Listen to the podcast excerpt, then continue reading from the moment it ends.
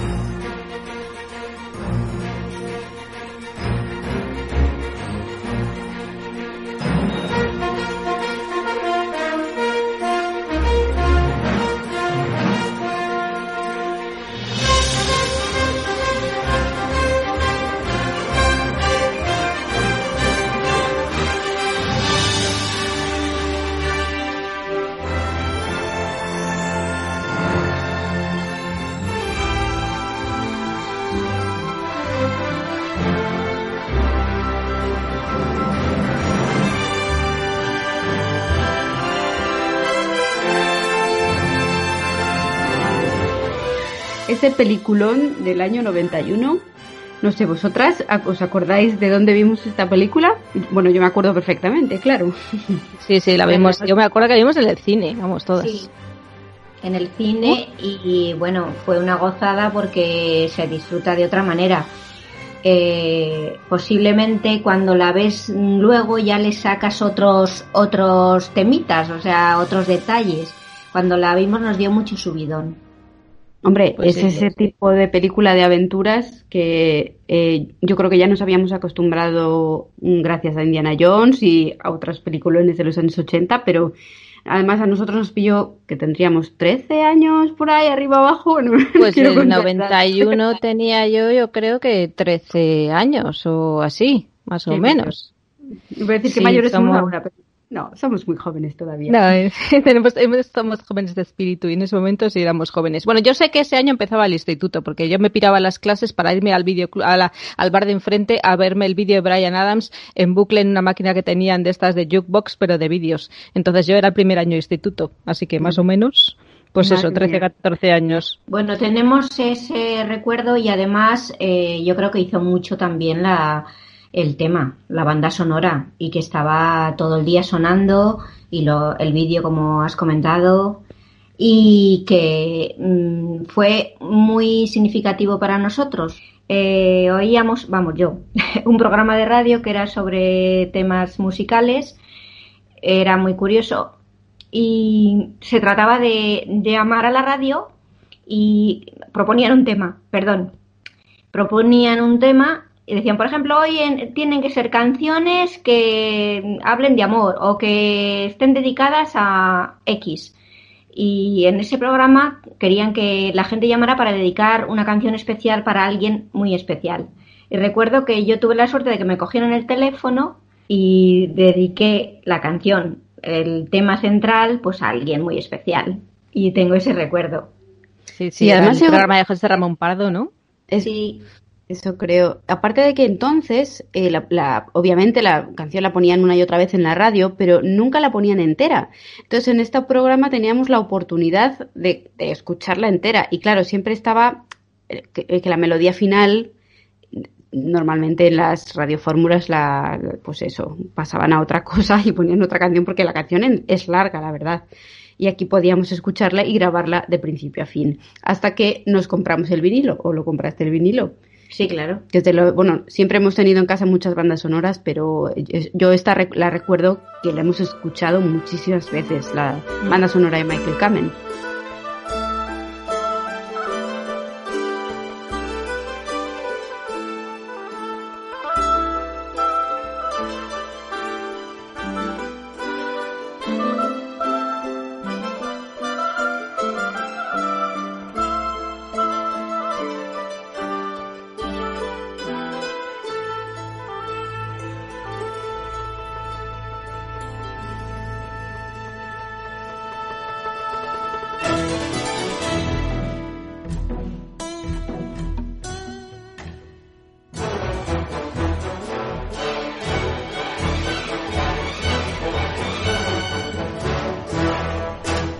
Sí, sí, desde luego es eh, no se puede hablar de Robin Hood sino hablar de su banda sonora porque le da mucha fuerza a todas las escenas y bueno, es una de las cosas pues que, que hace que nos gusten aún más la película.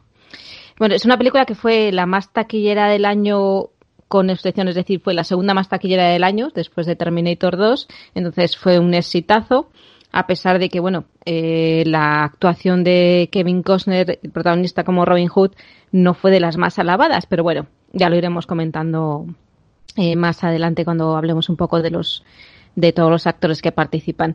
lo curioso es que justo dos semanas antes de, esta Robin Hood, Príncipe de los Ladrones, se estrenó otra de Robin Hood, eh, Robin Hood el Magnífico, que esa sí que pasó totalmente desapercibida, que el protagonista era Patrick Bergin, que era, le habíamos visto, o le veremos después, no sé más o menos cómo era, de años en con Durmiendo con su enemigo, y Uma Thurman hacía de Lady Marian, pero que pasó también un poco así como ah, comparada con esta. Recuerdo que a mí me, o sea, me daba muy mal rollo el tipo porque eh, cuando ya mm, fui consciente de que estaba esa película, eh, ya le había visto con Julia Roberts. Y entonces el personaje me, resultaba, o sea, el actor me resultaba muy desagradable, ¿no? con ese bigotico que me mm. lleva y esos pelos. O sea, no me parecía atractivo para nada. Y el hombre es que no es feo, pero, pero no me parecía para nada el, el prototipo de Robin Hood. Y mucho menos Uma Thurman, porque vale, Uma Thurman ahora la, la, queremos y la amamos y todo eso, en gran medida por Kill Bill, pero en aquella época, para mi gusto personal, no era el prototipo de belleza al uso para nada. nada Y nunca lo ha sido. ¿eh? Para mi gusto, Uma Thurman nunca ha sido guapa. Lady Marian, yo personalmente no la veía para nada. O sea, no sé, no me inspiraba nada de, de interés.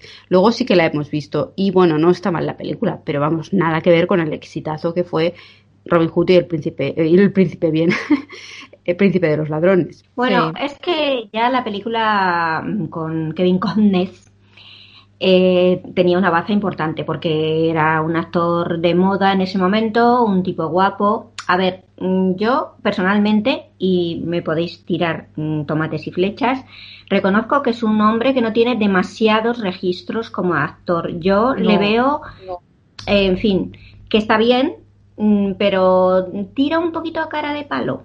Y es guapo, guapo y atractivo, no lo dudo. Y en algunos eh, otros papeles se luce más. Y aquí, claro, es que el personaje es tan atractivo que ya de por sí, entre lo uno y lo otro, y que la, la banda sonora, todo está muy bien hecho, pues es que, mm, vamos, blanco y en botella. Bailando con Lobos fue justo eh, la del año anterior, la estrenaron en, los en el año 90, y fue y, cuando estrenaron eh, Robin Hood Príncipe de los Ladrones acaba de ganar el Oscar por Bailando con Lobos. Lo que pasa es que, bueno, eh, Kevin Costner eh, finales, la, en finales de los 80 era como el sex symbol a raíz de Venganza, Los Intocables de, de Elliot Ness, y en mm. principios de los 90 encadenó varios éxitos, como esa, el Bailando con Lobos, al año siguiente el Guardaespaldas, JFK. Entonces, bueno, mm, en lo que es finales de los 80, principios de los 90 sí que eh, era un actor que estaba de moda y le veíamos en todos lados. A partir de Waterwall, que fue un poco mm, decayendo, eh, luego ha tenido, a ver, a su carrera continuada, lo hemos visto en muchas películas, pero sí que ha tenido una época un poco más de papeles un poco me, hasta que le volvimos a ver en la miniserie Hatfield and McCoy, con la que ganó el Globo de Oro, luego lo hemos visto haciendo de padre de Cavill en El Hombre de Acero, en fin que ha tenido una carrera muy boom al principio, luego un poco irregular y luego ahora como que ha despegado un poco más. Pero yo creo que es mejor actor ahora. Eh, le ha pasado a muchos actores, o sea que al principio son pues hombres muy atractivos, que principalmente ese es el gancho, que dan bien el papel que se les asigna, pero luego ya eh, la calidad de actor ya con un poco más de profundidad para papeles ya que tienen un poquito más de eh, enjundia, pues yo creo que va con los años y en este caso pues yo creo que es un poco así. Es curioso porque, bueno, en general creo que es la maldición de los guapos, si es que tienen algún mm. tipo de maldición, que tienen que demostrar que también son buenos actores, que, que es el colmo, porque, en fin, pero bueno, es como, no puedes tenerlo todo. Además de guapo, tienes que ser, si eres guapo, tienes que ser mal actor. O ya está. Pues a ver, si están ahí es por algo, demonios. A ver, Kevin Costner tampoco es que digas, guau, es que es un bellezón. Venganzas estaba muy joven y está guapo porque tiene los ojos bonitos y tal, pero vamos, nunca ha sido un Henry Cavill, por ejemplo. Bueno, a ver, es que estás comparando ah, categorías de belleza. Es atractivo. Es muy atractivo. Quiero decirte que en esa época estaba más jovencito y más tal, pues estaba atractivo, pero tampoco era es decir, Buah, es que me voy a ver una peli de Kevin Costner porque está mm, súper fresco. Bueno, pero a lo mejor tu, perspectiva de niña no te lo da, eh, no sé, porque supongo que será eso. Viendo precisamente las entrevistas que le hicieron a raíz de la película, que no está con esos calandrines que me lleva en la esos pelos. Esos pelos que no está mal, pero es verdad que, a ver. La mm, maldición de las pelucas y los calandrines. En la entrevista le ves con el pelo corto y repeinado para atrás y dices, pero madre mía, qué, hombre tan atractivo, o sea, qué guapo, además se le ven con los ojos súper rasgados y, mm. dices, pues hombre, ahora ya, pues en fin, es un hombre maduro muy atractivo, pero Kevin Costner siempre ha sido, siempre ha estado dentro del prototipo de, hombres atractivos, hombres guapos. A ver, yo no sé si recordáis vosotros una película que, mira, en este momento no tengo el dato del año, es un thriller, trabaja con Jim Hatman, se llama Sin Salida, me parece, que hace Marín es un thriller político y tal. Hay ahí una historia de amor mm, eh, un poquito, es, no es extraña, es un lío y él se enamora de, de, esta, de esta mujer que termina bastante mal y luego está el personaje Jim Hatman y ahí, de verdad, a mí me parecía, mm. digo, por Dios, qué hombre más guapo. O sea, y eso que tampoco se lucía un poco porque sus gestos fueran muy expresivos, pero a mí me encantó en ese momento. Sí, pero es que era, esa época, los finales de los 80, que es también cuando estaba cuando hizo la de Campo de Sueños, los búfalos de Durhan, eh, toda esa época que estaba, pues eso, el actor de moda que las veías en todas y estaba así como más tiposo y tal. Pero que sí, que sí, Revenge, en Revenge. Yo la que más guapo le recuerdo es en Revenge, en la de Venganza.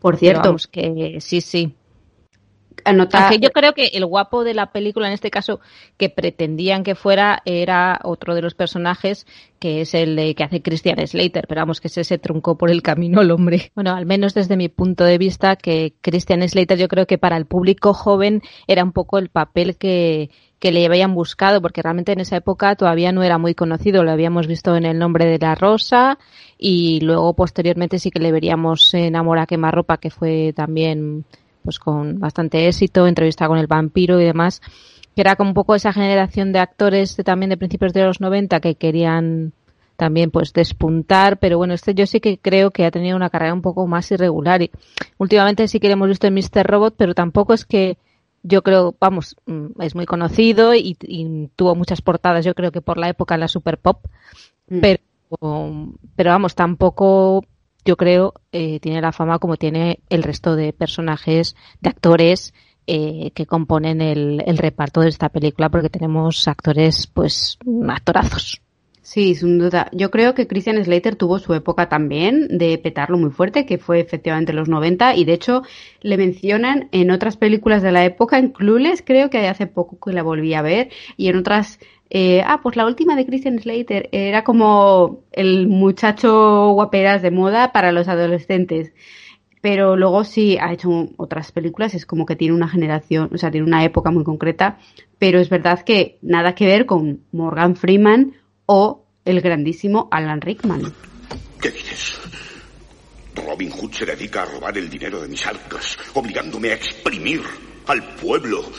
¿Y ellos le adoran por eso? Sí. ¡Basta! Suprimid las obras para leprosos y huérfanos. Y se acabaron las decapitaciones compasivas. Y anulad la Navidad. Y a mí que me cayó fatal, porque hace un personaje que, como lo borda, es un tipo asqueroso. O sea, a mí me despreciable el personaje mm, que le asignaron y, y, además creo que dudó bastante si hacía el personaje o no. Creo.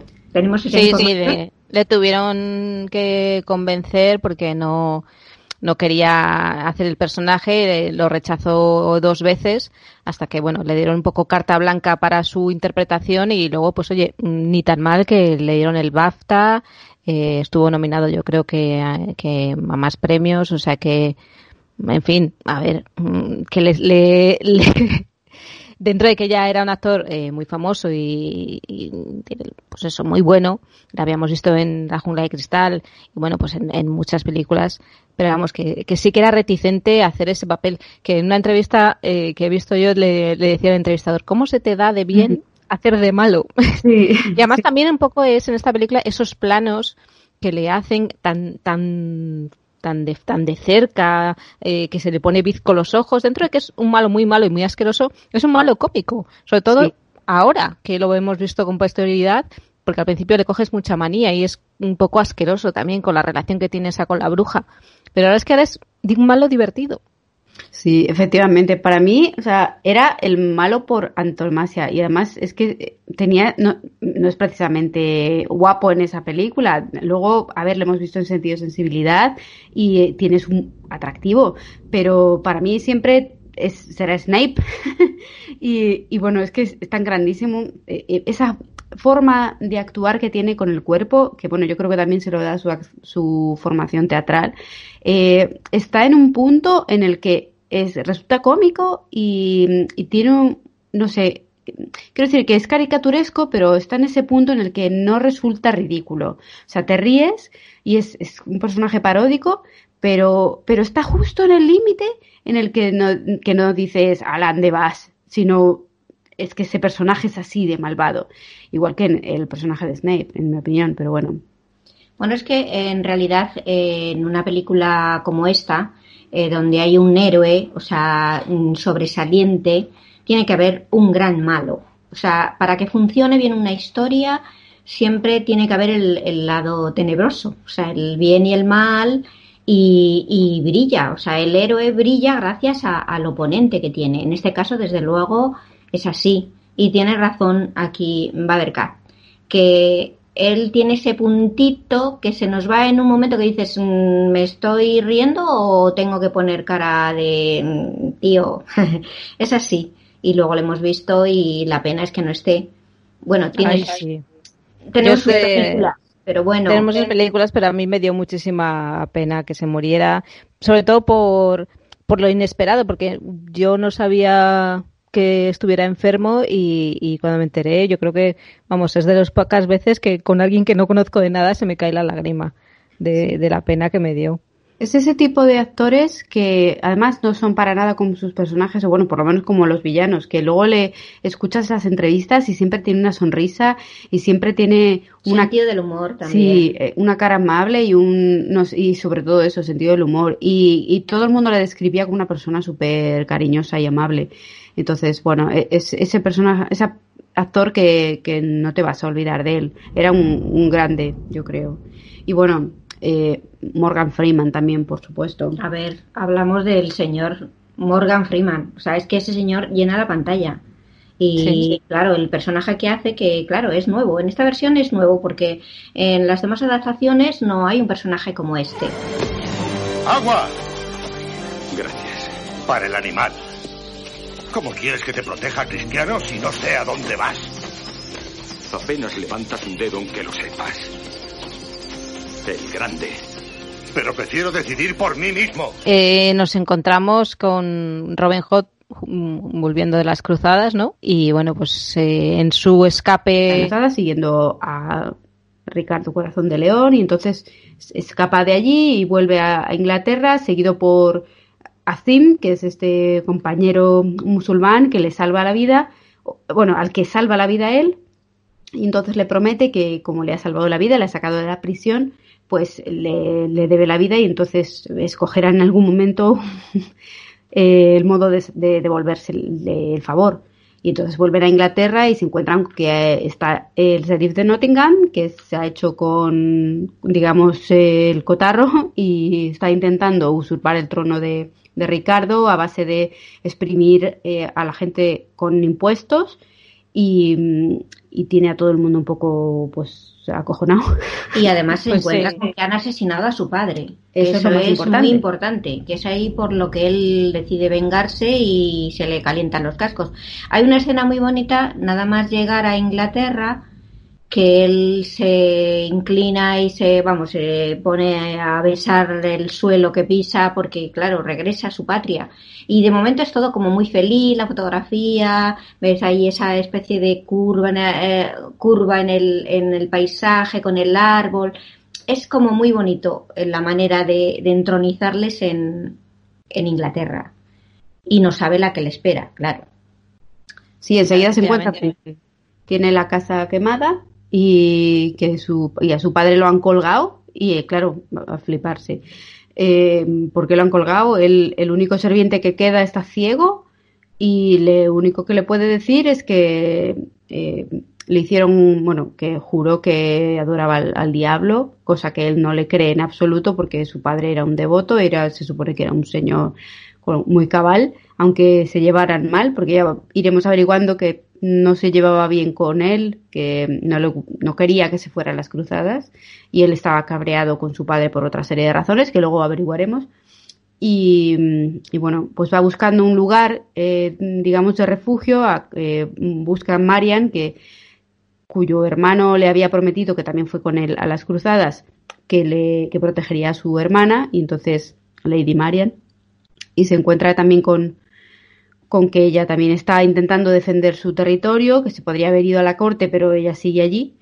Y, y bueno, mm, la situación es el sí. Realmente eh, a él eh, se encuentra a su padre, vamos, que le han asesinado porque principalmente el sheriff de Nottingham se quería hacer con sus tierras y, oye, pues con la excusa de que él estaba en contra de, de la forma de actuar y estaba en contra también de las cruzadas porque decía que lo que comenta es que querer imponer a otros su fe eh, era una, una soberbia o algo así. Dice algo así parecido, como que que es, es muy soberbio pretender que imponer a otros tus propias creencias, ¿no? Entonces, eh, eh, yo creo que la, discusión eh, viene por ahí, viene también pues porque el padre de Robin se queda viudo y, y bueno, pues tiene una relación con una campesina, entonces ya de ahí le tiene rencor. Total, que la relación entre padre e hijo no era buena y antes de irse a las cruzadas discuten, que él mismo dice que las últimas palabras que crucé con mi padre fueron de odio. Entonces vuelve y, vuelve con la felicidad de volver a su tierra y se encuentra con este percal.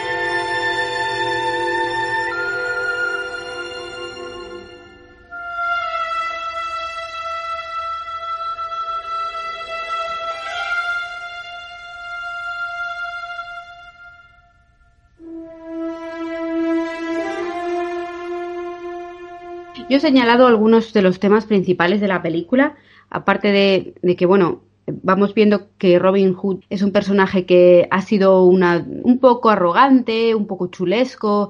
Sabemos por la propia Marian que era un adolescente insoportable, un chulito. Y, tú le ves la actitud con Asim y, y también sigue siendo ese tipo de, de hombre así un poco chuleras y que allá donde va es el amo del cotarro y luego lo iremos viendo. Lo que pasa es que la guerra y las experiencias y la pérdida de su padre pues le van dando una madurez que pues eso, vamos viendo al Robin Hood en el que se convierte eh, posteriormente. Buscando un poquito sobre la leyenda de Robin Hood, casi todos eran forajidos o proscritos que robaban al rico para devolverse el dinero al pobre, básicamente. Y de paso quedarse con un poquito para vivir, claro. Claro, la leyenda sí, eran mm, apoyaban a Ricardo, pero mm, no quiere decir que, en fin, que la idea que tenemos de Robin es otra, un poco. Mm, a ver, es una idea, una leyenda idealizada, porque mm, yo también lo que he leído, por ejemplo, de, de, Ricardo es que él iba un poco a su bola. Era el rey, pero él estaba a sus guerras y a sus movidas y pasando un poco del tema. Eh, entonces, claro, pues cuando, cuando, él se va y pues los que se quedan pues aprovechan tajada, como en este caso eh, el sheriff de Nottingham o todos los varones que se quedan en, en Inglaterra y, y, de todas maneras, lo que decís vosotras de, de la superioridad, o sea, de, de meter esto de, de, toque moderno, yo creo que no, porque al final eh, sí que es verdad que como actúan, vale que con la con el tema de la religión al final ponen excusa para invadir y para todo. Pero sí que es un poco la superioridad esta británica que tienen con todo el mundo, ¿sabes? Mm, tratan a, Sim y en general a otra gente que no sean ingleses. Bueno, sí, ya sabemos que Inglaterra es un imperio y, es un imperialista. Como la idea del imperialismo está en ellos, pero bueno, por eso creo que en esta sí que es parte del mensaje de la modernidad de los años 90, de con cierta humildad. De hecho, ya venía Kevin Costner de Bailando con Lobos pidiendo perdón por otras razones. Entonces, yo creo que aquí es un poco siguiendo la misma línea. El Kevin Costner además no es británico, que yo sepa. Claro, es, es, americano. Ya, bueno, pero a ver, ¿qué quiero decir? Sea americano, sea inglés, en, eh, en la película de Bailando con Lobos era por otras razones, porque es tema americano, pero aquí eh, se supone que es un personaje británico, aunque él fuera con su acento americano, que le dijeron, mira, ni te molestes en poner el acento británico, que no te va a salir. Pero bueno. Es que era una mezcla, creo que la película era una mezcla de acentos. O sea, que en eso no se dedicaron a, insistir en que los actores guardaran ese, ese rigor a la hora de, de interpretar. O sea, que dijeron, venga, vosotros a hablar como salga y venga, pa'lante. Mira, me, acuerdo de una cuestión, de una anécdota que precisamente decía Russell Crowe que mm, esta versión de Robin Hood no era tanto una película como un videoclip, que me parece de una arrogancia también un poco, a ver, porque sí, él ha hecho una versión posterior mm, mucho más árida y... Pero es la, es la más parecida, ¿eh? Perdón, yo, en mi opinión, la versión de Robin Hood de Russell Crowe es la más parecida a la de Kevin Costner. Sí, en Mi opinión.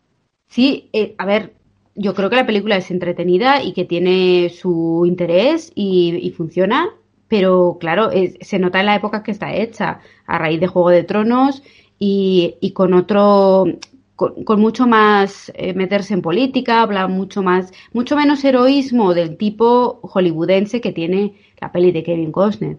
Pero vamos, que no quita lo cortes para lo valiente. A mí me encanta la de Kevin Costner y la de Russell Crowe es una película muy digna. O sea que, pero bueno, lo hacía un poco para quitarle méritos a la otra. Supongo que porque, claro, mm, también le dicen, ¿y para qué vas a hacer otra película de Robin Hood? Dices, a ver, si se, hace, se han hecho miles de películas, entonces, ¿qué más da que se vuelva hacer una nueva película de Robin Hood. Yo me pregunto, ¿por qué se hace otra de Batman? Pues mira, mejor hacemos una de Robin Hood otra vez. En fin. Bueno, cada una yo creo que tiene su época. Es cierto que la de Kevin Costner, pues la fotografía que tiene, la manera en que está rodada. De hecho, eh, el tema de la cámara en las flechas, yo creo que no se había visto hasta la época. Y eso es algo que, que está copiado en la de Russell Crowe, tal cual. y, y, eh, por ejemplo, en, en, la de Kevin Costner tiene planos que claramente se ve que hay un foco ahí para, para, porque es imposible de los imposibles que haya un sol que, que marque la silueta así. A ver, sí que tiene un poco tono de videoclip, pero es que era lo que en la época gustaba y a mí, en mi opinión, para mí sigue siendo mi película de Robin Hood favorita, quitando la de Disney.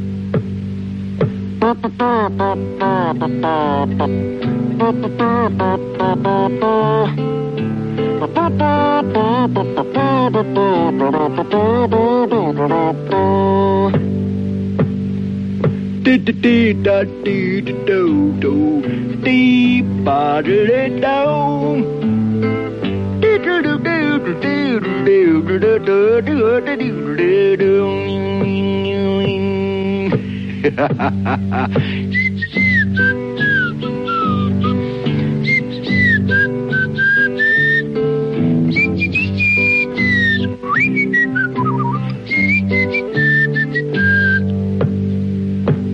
Puedes decir, bueno, pues las ropas o los pelos parecen sacados un poco como en la de los tres mosqueteros, de un grupo de rock o un grupo heavy que podrían estar perfectamente en un disco, en un LP de, los, de aquellos años. Pero estuvo, estuvo nominada al vestuario, o sea que para mí está muy bien conseguido. No soy experta en vestuario de la época, pero desde luego Mm, es que si comparamos esta con la última de Robin Hood de Taron Egerton, que eso sí que es un vestuario y un maquillaje que es una herejía, si la comparamos con esto, a ver, en mi opinión, a mí está bastante bien conseguido, ya digo, fue nominada a premios. Estoy de acuerdo. Y de hecho una cosa que me, me fijé la última vez que la hemos visto y revisitado es que lo hace muy bien para marcar ese, esa Inglaterra un poco desolada, un poco abandonada por sus propios señores, un poco deshabitada, para em, situarte muy bien en la época en la que están. Y todo esto de la ropa me ha recordado a la versión de Errol Flynn, que es una, una versión que es también emblematiquísima no sé si la señorita Kulik nos quiere comentar un poco, pero bueno, el tema de las mallas, creo que eso les tiene a maltraer a todos los actores que, han hecho un periodrama tipo Robin Hood o tipo Romeo y Julieta, todos reniegan de las mallas. Pues bueno, eh, Rol las llevaba como nadie. Bueno, a ver, eh, yo comprendo que para algunas personas es un cine ya como de Maricastaña, pero esta película se llevó Oscar eh, la película de Michael Curtis, eh, interpretada por Errol Flynn, que en su día era el equivalente a un actorazo de primera línea. Era como, en fin, el señor de Hollywood. Era un hombre muy atractivo, mm, además para ese papel lo bordaba porque era también un poco golfo. Y como Robin Hood, en realidad es un, un, tipo que es así un poco chulesco, es un poco sinvergüenza, pero luego tiene buen corazón, mm, procede de la nobleza, pero en realidad luego se tira al monte, es decir, al bosque.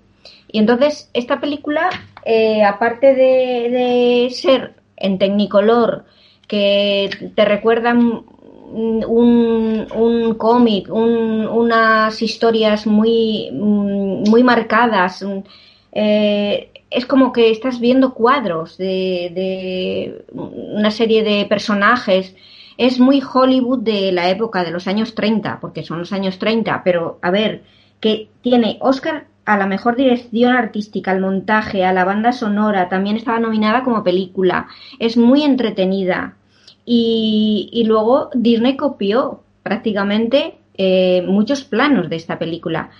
Y es que además luego hay muchas anécdotas del rodaje, que fue tremendo, se salieron de presupuesto, los actores se enrollaron, quiero decir que Errol era el, eh, Flynn era el típico que perseguía a las actrices, en este caso a Olivia de Havilland, que está preciosa en la película, hay unos malos muy malos, uno de ellos Claude Rain y en fin, que bueno, es un poco el, Robin Hood de la época limpia, porque yo, vamos, hace mucho que la vi, pero no, no reconozco un Robin Hood con mugre como a lo mejor vemos en la de Kevin Costner. Que tiene, tiene la mugre justa, ¿eh? La mugre justa.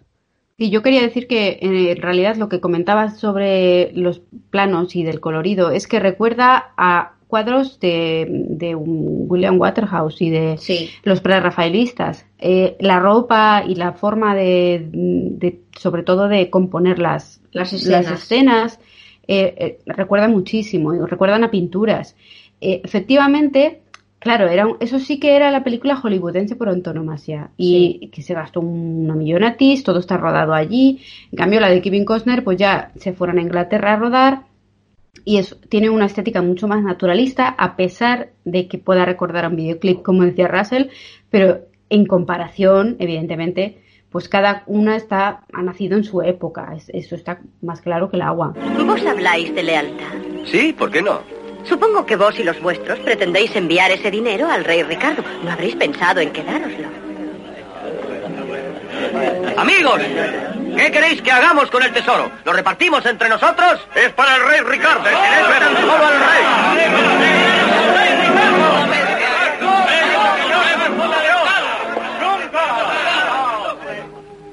¿Convencida? Quizá me haya precipitado. Pero ¿por qué un caballero como vos vive proscrito en el bosque huyendo, robando e incluso matando? ¿Queréis saber cómo he llegado a ser un proscrito? ¿O le tenéis miedo a la verdad? ¿O a mí, tal vez? No le temo a nada, y menos a vos. Bien, entonces venid conmigo.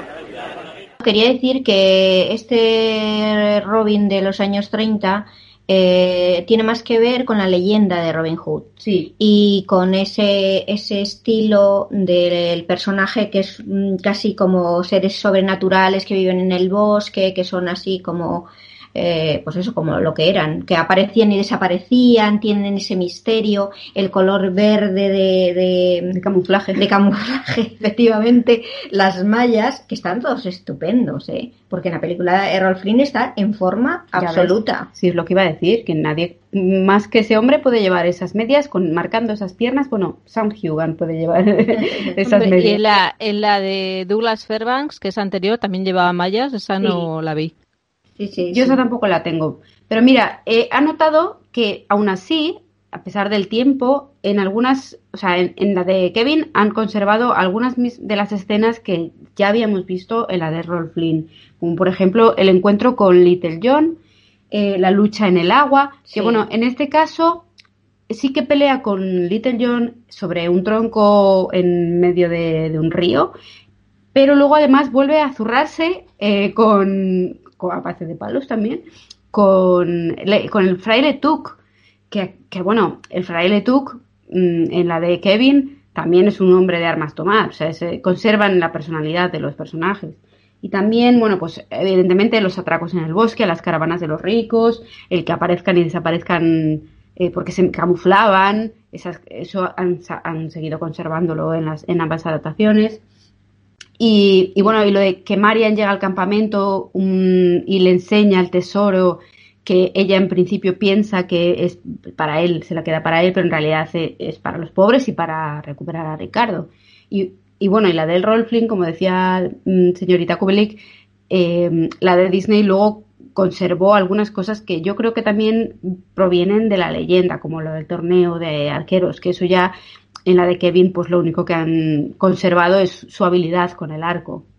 Sí, el detalle de que mm, para atrapar a Robin Hood, porque como claro se camufla y, es muy esquivo, pues eh, saben que es un gran arquero y entonces lo que hacen es preparar un concurso para ver quién es el mejor arquero. Y eso está tanto en la versión de Rolf Flynn como la de Disney y él va disfrazado, por supuesto, pero que esos detalles también se ven en la de Kevin Costner. Que eh, el, eso de disfrazarse y introducirse para, para poder llegar a, rescatar a... Disfrazarse de mendigo cuando se cuela en la iglesia y habla con Marian. Y ese, eso, ese rollo se mantiene y entonces mm, vemos ahí un poco eh, ese rollo del torneo de mm, que ves a las autoridades que la mayoría son o sea los que estaban allí eran corruptos. O corruptos o simplemente a ver porque Juan sin tierra en realidad el hombre lo que quería era ser reconocido porque sus hermanos mm, tenían más más fuerza que él y él estaba aprovechando que el uno estaba en las cruzadas que los otros no sé qué y no sé cuál para poder ponerse la corona sí, pero que realmente el, malo no es Juan sin tierra, es el sheriff de Nottingham. Aquí en este caso es, diferente. Exacto, y, y, la manera que tienen de robar a la gente, que ya de por sí que lo está pasando mal, y entonces pues con la excusa de que es para Ricardo, para ayudarle en las cruzadas, que van a recaudar fondos y se lo quedan, claro. Y bueno, y retomando el argumento de la película de Kevin, eh, después que eh, aparece donde el castillo de Marian, eh, se supone que ha salvado a un chaval en contra de Guy de bueno el, el de Gisborne, sí, camino a su hogar pues se encuentra a un grupo de hombres persiguiendo a un chaval que se sube a un árbol y el Guy de Gisborne se pone así un poco chuleras diciendo aparte si usted que este son las tierras del sheriff dice pues mira va a ser que no que estás en mis tierras amigo así que date la vuelta por donde has venido y les pega una palos que claro pues mm, eso le sienta un poco mal a la Rickman Efectivamente, y Guy de Gisborne se supone que es el ayudante del sheriff de Nottingham, que es el que le cuenta que ha llegado el hijo pródigo, y entonces, pues claro, eh, enseguida él se convierte en un proscrito, no solo por ayudar a este chaval, sino porque eh, básicamente ayuda, o sea, le roba unos caballos, aparentemente, entre comillas, a Marian, entonces eh, se larga y empieza a robar a los, a los ricos y ya digamos que, que formalmente se, se opone al sheriff. Porque realmente empieza a, yo creo que a tomarse un poco la justicia por su mano para recaudar fondos para ayudar al pueblo y para formar un ejército para poder eh, luchar contra el sheriff, porque al final cuando, cuando él provoca al sheriff de esta manera, lo que hace el sheriff es ir contra el pueblo y obligarles de un modo a que todos al final tengan que refugiarse en los bosques. Y ellos en, principio estaban en los bosques y, tan tranquilos, o sea, para intentar sobrevivir. Y Robin pues lo que les hace ver es que o luchan y se ponen en pie en contra de esto o, o no se puede avanzar y se van a quedar así para siempre. Entonces también él es como que el líder que les incita a recuperar un poco lo que es suyo. Yo prefiero morir a pasarme la vida escondido. El gobernador nos llama proscritos. Pero yo digo que somos libres. Y un hombre libre que defiende su hogar es más poderoso que diez soldados a sueldo. Lo aprendí en las cruzadas. Solamente voy a haceros una promesa. Si en el fondo de vuestro corazón os sentís libres, entonces podemos vencer. Bueno, no hemos mencionado, por cierto, el papel que tiene Asim, eh, digamos, de consejero, al que él no hace ni puñetero caso, pero bueno. Y quería decir que esta arenga en el bosque eh, ocurre exactamente igual en la de Rolf Flynn, o sea, es, algo que también han conservado. Y casi está en el mismo sitio, no en el sitio... Y la misma pose, casi. Sí, no, no en el mismo sitio literal porque lo rodaron en otro, en otro sitio, pero eh, la imagen es la misma. Y, bueno, una vez que empieza a arengar a la gente del pueblo, pues eh, claro, es cuando se cuando se convierten en estos forajidos que se camuflan y que se suben a los árboles y que empiezan a robar a las caravanas de los ricos, etcétera. Pero bueno, es que también eh, estos personajes, como tienen mucho de leyenda, o sea, todo, eh, tienen también ese encanto burlesco y, y, esta cosa que parece que se lo toman todo de una manera muy frívola, o sea, como que fuera un juego ellos están jugando a, burlar y a, robar a los ricos, pero al mismo tiempo se están divirtiendo. O sea, esa cosa. Y yo creo que esta versión eh, intenta darle más dramatismo a la historia. Sí, como tiene el toque más realista, pues evidentemente le dan ese toque más de, a ver, en la otra de rol es mucho más happy happy, aún así tiene momentos también de, eh, hay cuando un la trasfondo dramático detrás. Cuando la lleva ella, cuando ella le está recriminando que es un proscrito y que parece mentira, que haga las cosas que hace y, que si no tiene conciencia y no tiene moral, pues le dice, la lleva a otra parte del, del bosque y hay una serie de, de, personas, de gentes de menesterosos, de gente que esta gente se ha quedado en la miseria por culpa de, de la gente que ahora está gobernando el país y del famoso sheriff. Y entonces mm, es cuando ella le, ya, le empieza a mirar con otros ojos y a darse cuenta de que no es un bandido sin, sin alma y que se está burlando de la ley.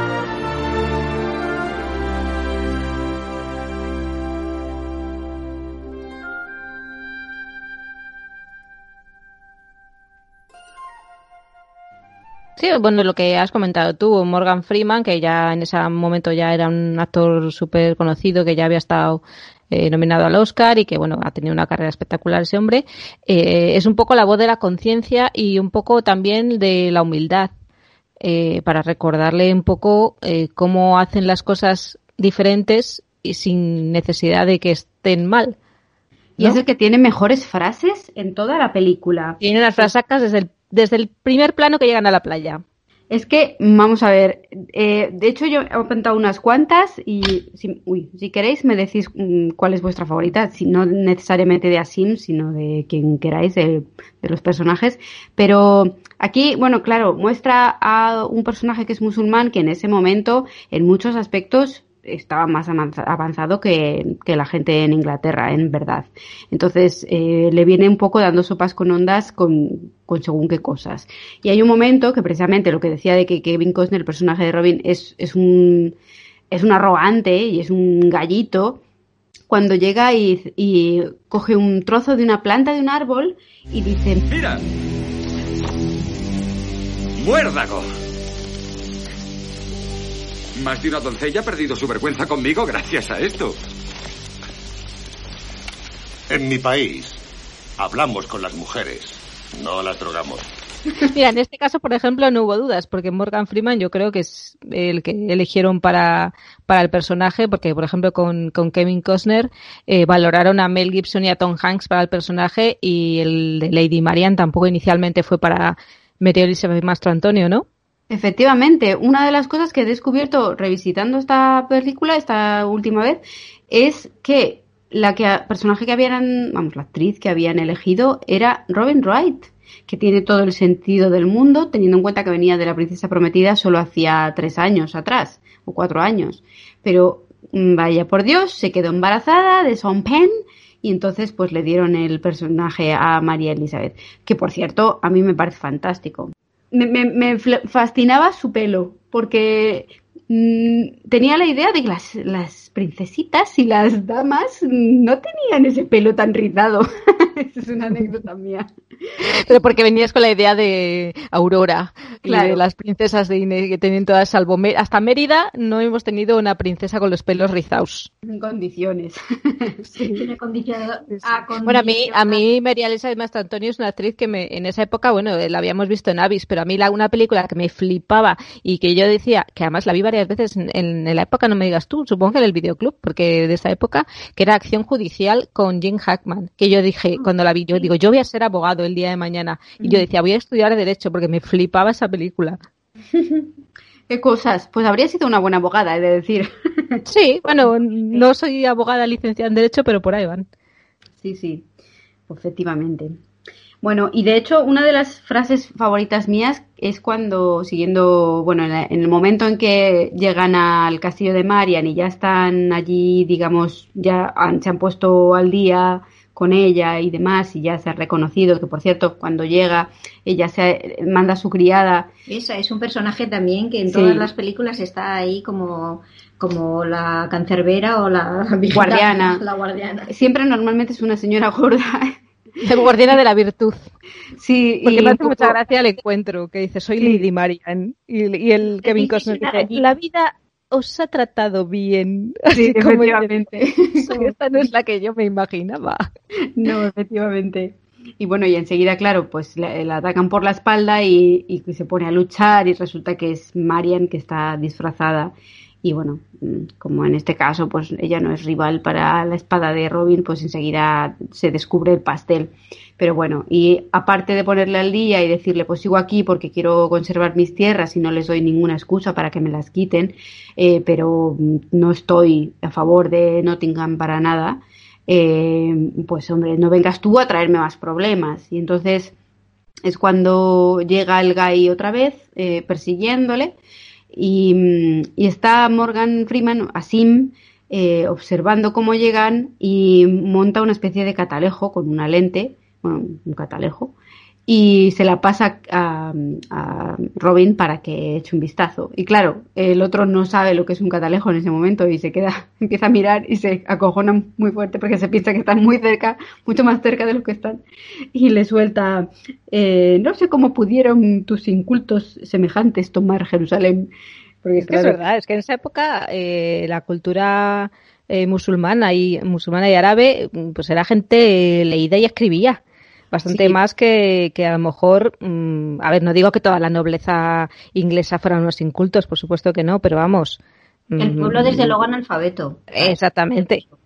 Sí, hombre, eso como todo, estaba marcado por las religiones, en ese momento había un oscurantismo brutal en, la Edad Media en, en, Europa y esto se enseña también, se muestra también en la película, que por cierto es una película más que digna, la del tercer, el tercer caballero, no, el ter, treceavo caballero. el caballero 13. Eh, el caballero 13, gracias. De Antonio Banderas. Antonio Banderas, que, es un, hombre musulmán y acaba en la, en la tierra de los vikingos. Es una película que me gustaría revisitar, solo lo dejo ahí.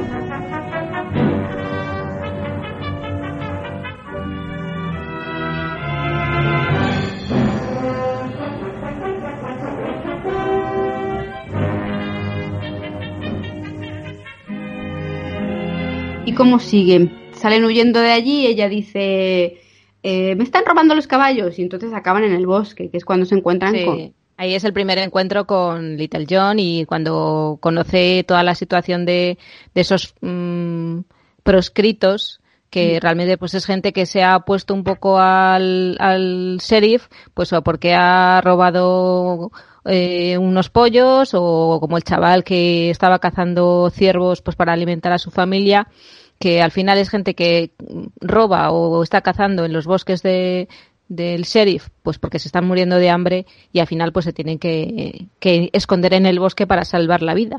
Y es a partir de ahí cuando crea ese ejército de mini soldados campesinos para intentar derrotar al sheriff y cuando aparece el personaje de Will Scarlet, que es un personaje que también sale en las leyendas originales como uno más de los Merry Men de Robin Hood, pero también sale en la de Rolf Flynn, por cierto, que es como de hecho el compañerete que va con él en lugar de hasta que encuentran a Little John, pero bueno, aquí es otro personaje con otro enfoque. ¿Ibas a decir algo, señor? No, quería decir que en esta versión mm, eh, hay muchas subtramas que claro, no se pueden luego desarrollar lo suficiente porque claro, si no la película duraría seis horas. Eh, la señora que se pone a parir en medio de eh, y otras cosas que pasan en la película.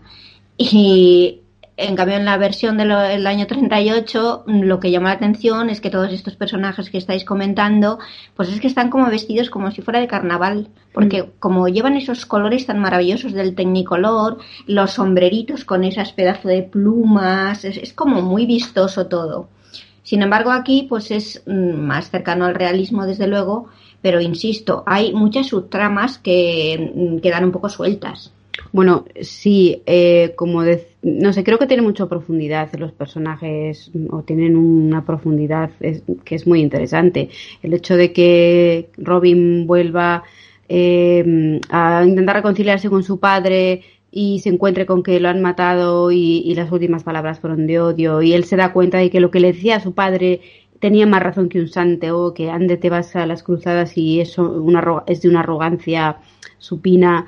Y, y, bueno, vamos descubriendo luego quién es el personaje de Will Scarlett y por qué está tan cabreado, porque es un personaje que no hace más que echarle pullas.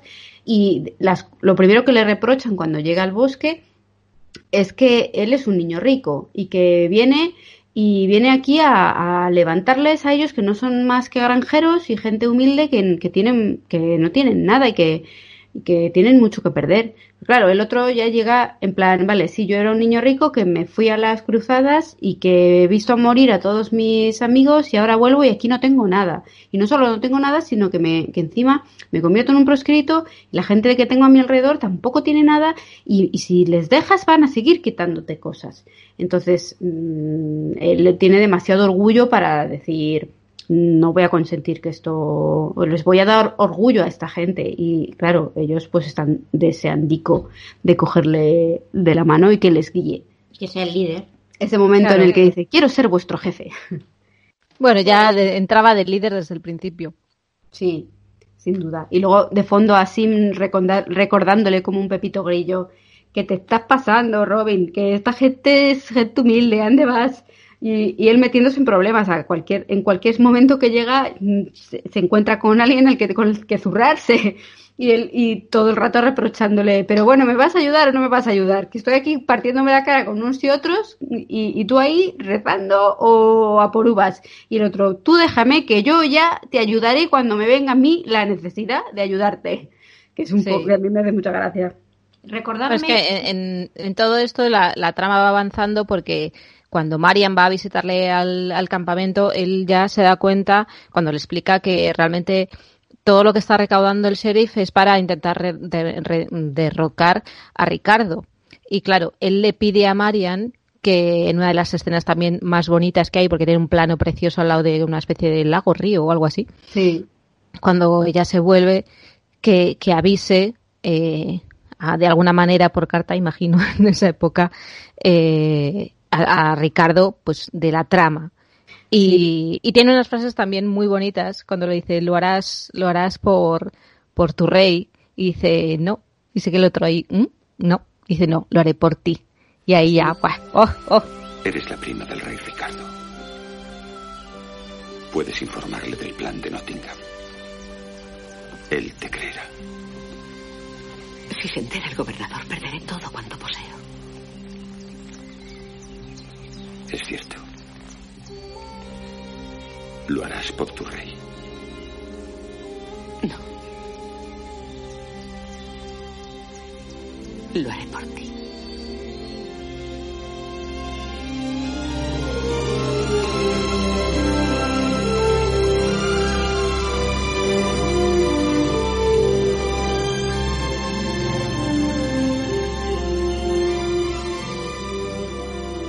Qué bonito. Esa, bonita esa escena, es una favorita. Cuando, cuando ya el, criado le dice, él los ama, Lady Marian.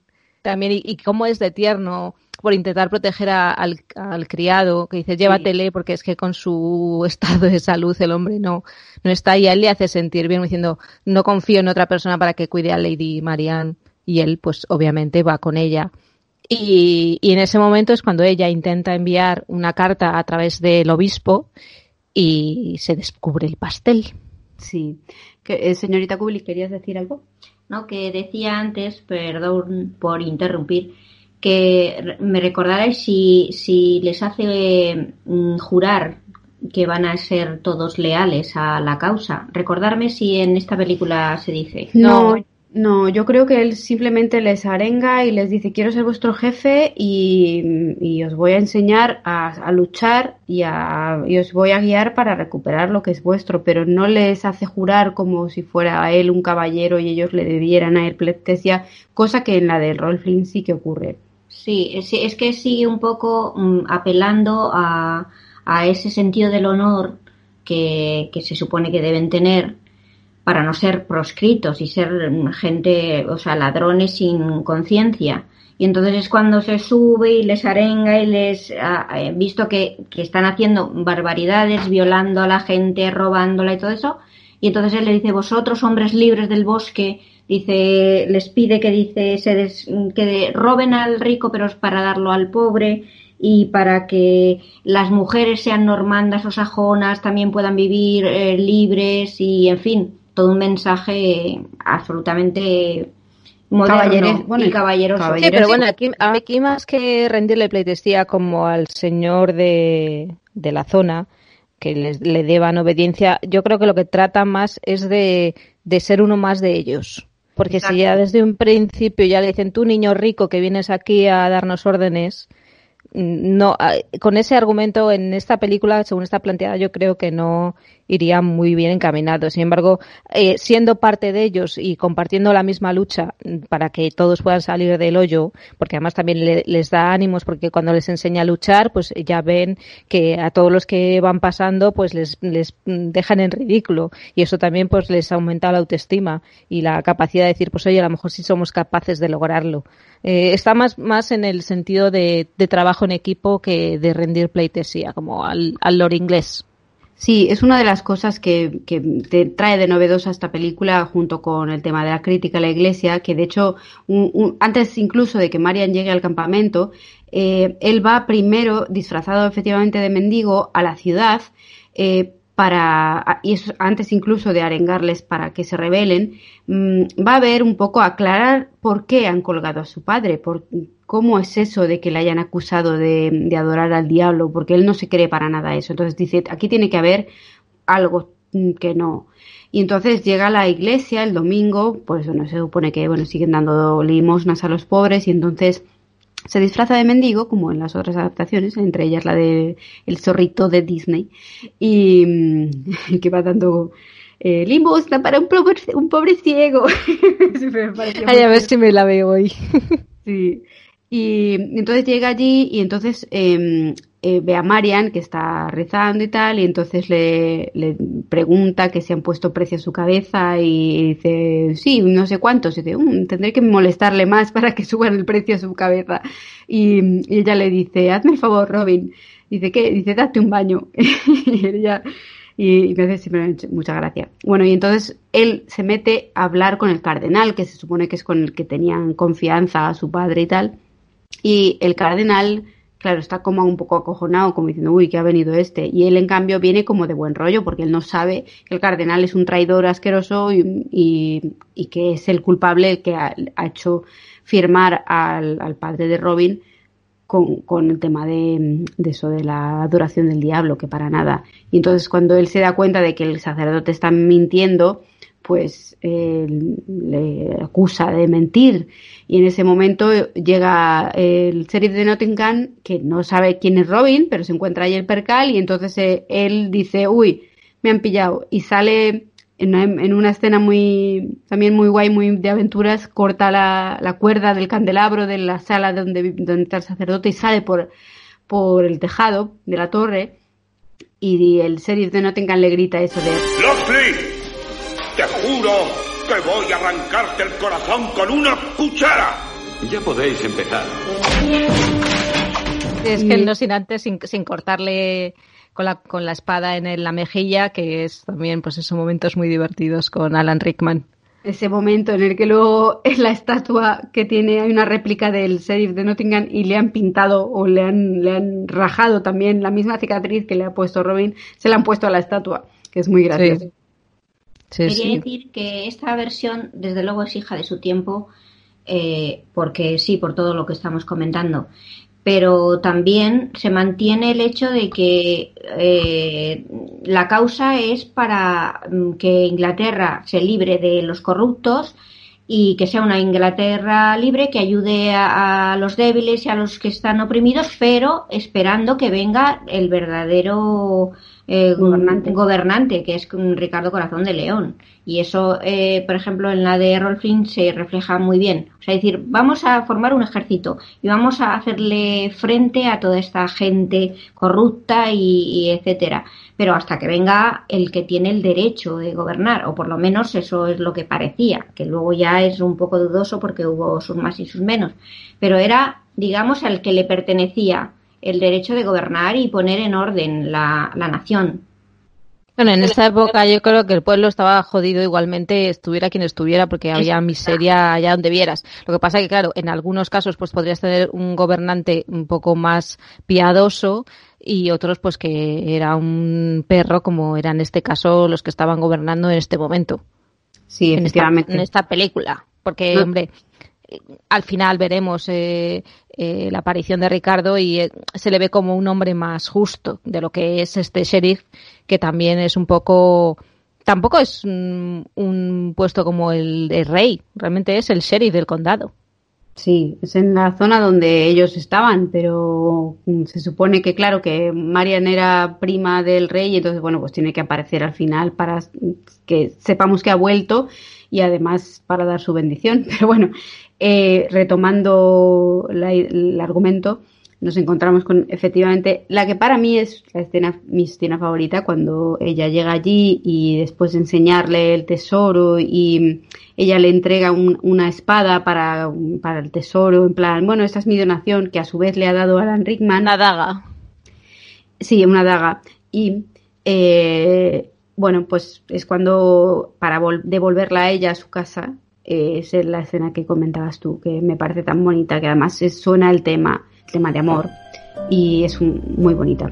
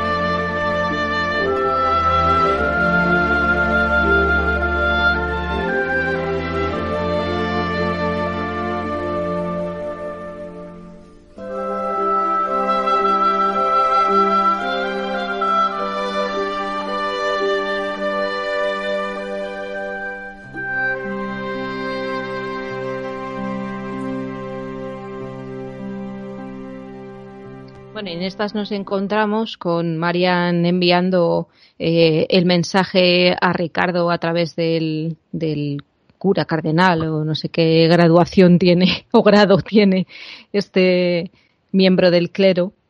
Y esa carta, eh, pues como sabemos que este eh, cura es un traidor, se la hace llegar al sheriff y, bueno, entonces se, descubre que, que Marian, eh, bueno, pues está em, confabulándose con Robin para eh, derrocar al sheriff. Y en todo esto también, pues no hemos mencionado un poco la relación que tiene el sheriff con Mortiana, que es como la bruja del castillo que es la que le da los consejos, un poco que le guía eh, a través de... Yo me acuerdo cuando vi esta película, cuando escupe y se corta ahí la sangre y demás, me pareció de lo más asqueroso. Sí, la, bruja es, es, grimosa, fea, o sea, de verdad, o sea, horrorosa. Es una relación que tiene un poco que, que bueno, luego cuando contemos las anécdotas, un poco la relación que tienen estos dos es por algo. Eh, y, pero realmente eso es un poco como la consejera del sheriff para todo las artimañas que, que hace. Y viendo todo esto, dice que para asegurarse su puesto, lo que tiene que hacer es engendrar un hijo de sangre noble. Y él dice, mm, mira, mato dos pájaros de un tiro, me coja a Lady Marian aquí, que está confabulándose con Ricardo para quitarme el poder, y de paso mm, me caso con ella y engendro un hijo noble, de sangre noble y es cuando va a sus tierras y con la excusa de te llevo a la corte para protegerte la secuestra. Efectivamente. Eh, aprovecha, bueno, que se ha llevado a Duncan, el personaje del, bueno, el sirviente de Robin, que como tú decías, le pide que le acompañe a Robin para protegerla, un poco devolverle el honor, mm, ya que el hombre está ciego. Y este hombre pues se sube al caballo y mm, el caballo le lleva al campamento, le dice, necesito que seas mis ojos. Y entonces le lleva allí para avisar, em, avisar a Robin y a los demás que han secuestrado a Marian. Pero, claro, los soldados del sheriff aprovechan y eh, lo, siguen, básicamente caen en la trampa para averiguar dónde está escondido Robin. Todo esto, como bien decías, por las manipulaciones de la bruja que le ha dicho que no solo eh, le mm, deje embarazada a una mujer noble y se case con ella, sino que además que eche mano de mercenarios, de salvajes, para poder acabar con, todos estos eh, ejércitos que tiene Robin. Y entonces bueno, en salto. Los, acentos del norte, ¿no? Un poco, yo creo que hace referencia a los pictos, que yo creo que tampoco, no sé si están muy bien ambientados en la época, pero por las pinturas, ¿no? Bueno, sí, una especie de vikingos o de mm, salvajes. Aquí dice que los mercenarios célticos está formado por, por una, por varias, eh, varios siglos de culturas de, personajes salvajes, o sea que no está especificado exactamente quiénes son, de, quién ha tirado, simplemente tira de, de, gente que está más allá del muro, básicamente de los salvajes, que los, escoceses. Porque en gran medida en Juego de Tronos eso de que de los salvajes y del muro está inspirado yo creo en el muro de Adriano, en la separación que había entre entre los romanos y los eh, británicos que ya estaban civilizados y los que no. Los que no. y bueno, si veis la serie de vikingos, sabes que había varias, había un montón de incursiones vikingas a las islas. ¿Cómo eran los vikingos, eh? De duros y de, y de aguerridos y, de, piratas que iban por ahí por los allendes, los mares, con, con en fin. Esa es la definición de viking, se, se, supone, son gente que, que se va a conquistar otras tierras y otros pueblos, por lo visto. Un vikingo no es un pueblo en sí, sino es como un caballero, pero... Mm, Errante. Sí, sí, básicamente. Y bueno, retomando la historia, allí se encuentran el pastel que de repente son, están siendo atacados y ellos no tienen más remedio que, que atacarles de vuelta y al principio creen que los han hecho huir a los salvajes, pero no, vienen con más gente y entonces queman el pueblo y no les queda más remedio a las mujeres y a los niños que huir, se cargan a un montón de gente eh, y bueno, pues los que quedan pues se tienen que, esconder y, bueno, saben que en el camino, bueno, han secuestrado a Marian, han secuestrado también a Wolf, al, hijo de, de Little John, y, a Will Scarlett. Y al propio. No, Will Scarlett se supone que no. Will Scarlett se presenta como candidato. Eh, como, digamos. Mm, se presenta con candidato para ir a, liar a Robin.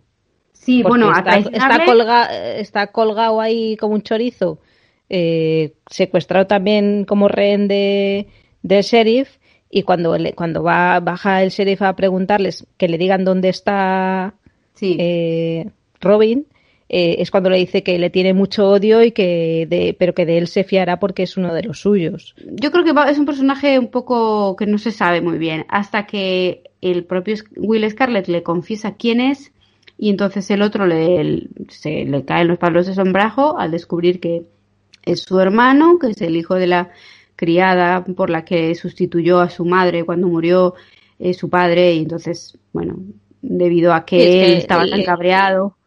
Le odia porque abandonó a su madre porque él estaba enfadado con su padre porque eh, creía que traicionaba la memoria de su madre, entonces abandonó a esa campesita con el hijo que tenía por culpa de él, entonces de ahí viene el odio. Efectivamente. Entonces él le dice que ahora es consciente de las cosas y que no le va a dejar solo. Y entonces, bueno, hay un momento muy lacrimógeno donde vemos ahí que, que se reconcilian, digamos. Y, y bueno, pues entonces, claro, ya Will no le va a traicionar. Lo que va a hacer va a ser ayudarle y se van a aliar para sacar a los hombres que están secuestrados allí, que los van a colgar, entre ellos al chaval que tiene, no tiene ni 14 años. Y entonces, y bueno, para evitar la boda de Marian, que también es otra de las razones por las que, bueno, pues, ¿qué va a ocurrir? Entonces tienen que evitar la boda.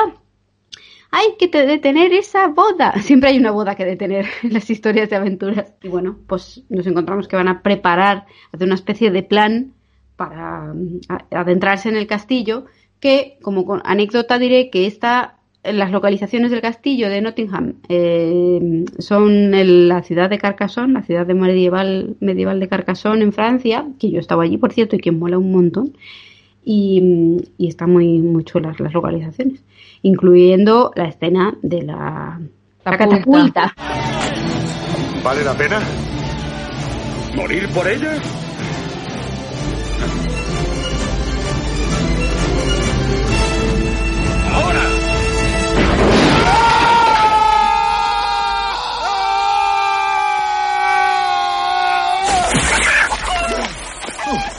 Mejor que lo han conseguido.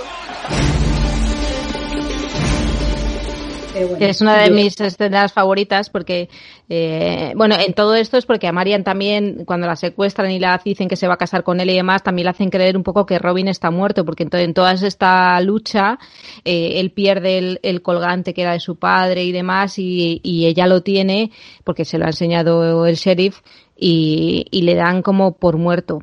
Entonces, también se va, yo creo, un poco el Will Scarlett a, avisar y a ver mm, para intentar, no sé, eh, hacer aquí un argumento para convencer a la otra de que, también está muerto, no el Will, sino el sheriff.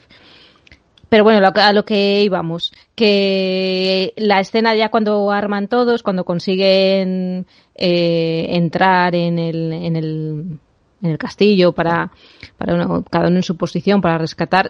Una de las, mis escenas favoritas también es eh, eh, justo cuando están en la catapulta, porque al principio de la película no lo hemos mencionado, pero eh, se cuenta que Asim está en, en la cárcel por una mujer. Entonces, él le pregunta, ¿merecía la pena, valía la pena morir por ella? Y en este momento, eh, Asim también le pregunta a Robin, ¿vale la pena morir por ella? Y él dice, pues sí, porque le da la palanca y van para adelante. Vamos viendo cómo se desencadenan las cosas. Eh, al final, el niño ve a Will que se ha infiltrado entre el pueblo para, llevando unas espadas para mm, seguir el plan de, de Robin y entonces él que piensa que es un traidor, que por eso le ha dejado escapar el sheriff, entonces empieza a acusarle y a gritarle y entonces claro, se descubre el pastel de que está allí y entonces le ponen a, él también para ser ahorcado. Y como no tienen cuerdas le ponen justo la cabeza atada al barril de dinamita que había traído que habían traído con ellos para pólvora. Sí de pólvora para acabar con el el sistema de maderas donde están donde les van a colgar a todos Sí, que tienen ahí en, esta en esta escena, o sea, en estas escenas, en este trozo de la película, tienen también otra de las escenas así más vistosas, porque eh, no solo cuando él, eh, después de que les atacan, cuando sale, que está vivo, que es la escena que os decía yo, que tiene un foco puesto ahí, que eso era, vamos, vamos, tiene que tener el sol detrás he puesto sobre todo porque era yo creo que hasta de noche. Y cuando sale Robin que, que está vivo y tiene un foco ahí detrás que también es otra una escena muy vistosa. Y otra de las escenas que yo creo que era casi hasta el cartel de la película es justamente ahora cuando está con la con el arco y la flecha y la explosión detrás que también es muy noventera esa escena. Y es una escena también espectacular. Sí, que es cuando una vez más hace alarde de lo buen arquero que es y bueno, porque básicamente lanzan al chaval para ahorcarle, para ir tirando. y, entonces, claro, no hay otra manera que, como no pueden hacer explotar la dinamita, pues él dispara una flecha para cortar la cuerda y que el chaval pues no se ahogue bueno, en esto que Marian también ya ha visto que está allí, y entonces mm, el sheriff sale corriendo con ella para casarla inmediatamente con él y engendrar un hijo. Y bueno, se arma la marimonera, claro. Se ponen todos a pelear, descuelgan a los que van a colgar, eh, y entonces Robin, bueno, no Robin, el propio Asim incita a la gente que está allí en el pueblo para que se rebelen también y armen jaleo para que acaben con, pues, con los soldados y puedan entrar en el castillo y sacar a Marian. Y bueno, y viendo cómo se la llevan ah, iban Es una escena también muy, muy graciosa, ¿eh? Cuando están en la boda pues también eh, que está ahí medio desvistiéndola, el, el, cura casándoles, la bruja también medio por el medio picando, como diciendo, venga, dale ya al lío, que tal, y, la, y el otro dice, por una, por una vez en la vida debe tener algo puro, que, que porque la vieja decía, venga, da, tómala ya, que, que está madura, como dice, así tocando la, tripa, que también es, esa escena es grimosa, esa señora, por Dios. y, y es una, el, el sheriff en ese momento se dice que no, que yo me voy a casar para tener algo puro una vez en mi vida. Y, y, está todo el mundo ahí encima de él, como diciendo, es que así no me puedo concentrar. O sea, es una escena muy, muy, muy graciosa también. A ver, es que no hay manera de hacer esa escena de otra manera si quieres quitarle, mm, en fin, chunguez a la historia, porque al fin y al cabo es una violación. ¿Cómo haces para que eso mm, en una película para todos los públicos no sea mm, más mal rollera de lo que puede ser? Entonces, claro, bueno, se supone que les casa el cura, eh, eh, mientras tanto Marian resistiéndose. Entonces, tiene, está muy bien rodada, creo que con mucha inteligencia y con mucho humor para que, aunque estés viendo que los, Marian lo está pasando mal, pero que se está resistiendo lo suficiente como para que mm, llegue Robin y Asim y la salven y al mismo tiempo el personaje de, mm, del sheriff está siendo muy cómico y tiene ese punto que de nobleza, que es en el único momento casi que lo que lo demuestra, porque en el resto de las escenas es un, es un tipo que tiene su propio código, pero es asqueroso. Es un tipo que, que, lo, que lo ves también eh, diciéndole a las sirvientas, tú, ven a las cinco menos cuarto, y tú a las y media, y tú, ¿sabes? Y, y trate una amiga. En plan, es un tipejo, básicamente, pero aquí lo han hecho de tal manera para que no te sientas más incómodo de lo que te podrías sentir, evidentemente. Y bueno, en esto que llegan eh, Robin y Asim y se ponen a luchar. Y bueno, una de las cosas que la bruja había predecido, eh, o predicho, es que eh, ella iba a morir a manos del hombre pintado. Y entonces, bueno, pues, claro, ya sabes que inevitablemente, pues pues sí, porque es, lo que le dice una niña a Sim cuando están en, el, también para ponerle un poco en el hilo. Dice, ¿te pintó Dios? Sí, y, dice otra frase. Porque a Alá le gusta la variedad. Sí, la frase Han aprovechado las manchas que ya tiene de por sí el propio Morgan Freeman y, le han hecho como una especie de tatuaje, así con puntos, para, bueno, para seguir las marcas del, bueno, que tiene como hombre musulmán que no sé si serán parte o no de la cultura, pero el caso es que se las han puesto. Sí.